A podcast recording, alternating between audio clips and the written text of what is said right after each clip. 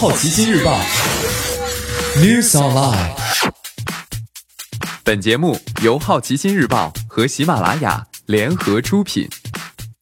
今天涉及到的关键词有：广电总局、藏建和、全球移动游戏市场、iPhone、知乎、华为、张艺谋、柏林电影节和格莱美。首先关注到的是娱乐资讯。张艺谋新片《一秒钟》因技术原因无法在柏林国际电影节放映。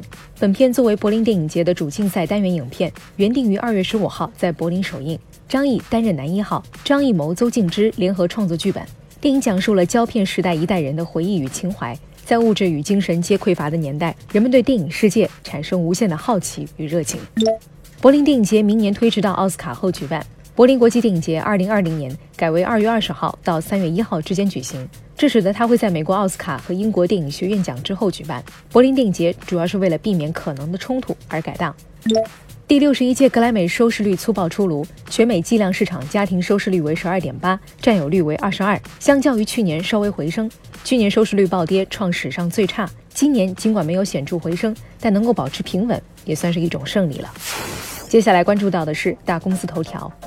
广电总局升级网络视听节目备案系统，两次备案，两次公示。近日，广电总局发布了关于网络视听节目信息备案系统升级的通知。通知指出，二月十五号起，投资总额超过五百万元的网络剧或超过一百万元的网络电影节目，在正式与观众见面之前，需要经历两次备案和两次公示，经过省级广播电视行政部门两次审核，分别获得规划备案号和上线备案号。湾仔码头的创办人臧建和去世，享年七十三岁。一九四五年，臧建和出生在山东。一九七七年去香港前，他曾是一名护士。一九九七年，湾仔码头被通用磨坊收购，次年进入中国市场。最近一个季度，通用磨坊在亚洲的销售额为四点三亿美元，增长主要受到了湾仔码头所驱动。二零一九年财年上半年，湾仔码头在中国的零售销售额实现了百分之八的增长。二零一八年，全球移动游戏市场增速降到个位数。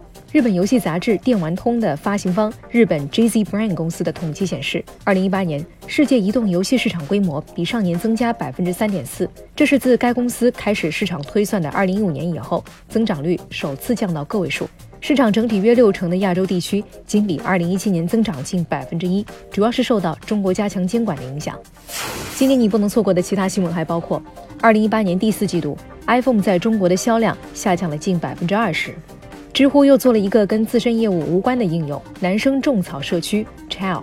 华为成为全球第三大芯片买家。《使女的故事》第三季将在六月五号上线呼噜。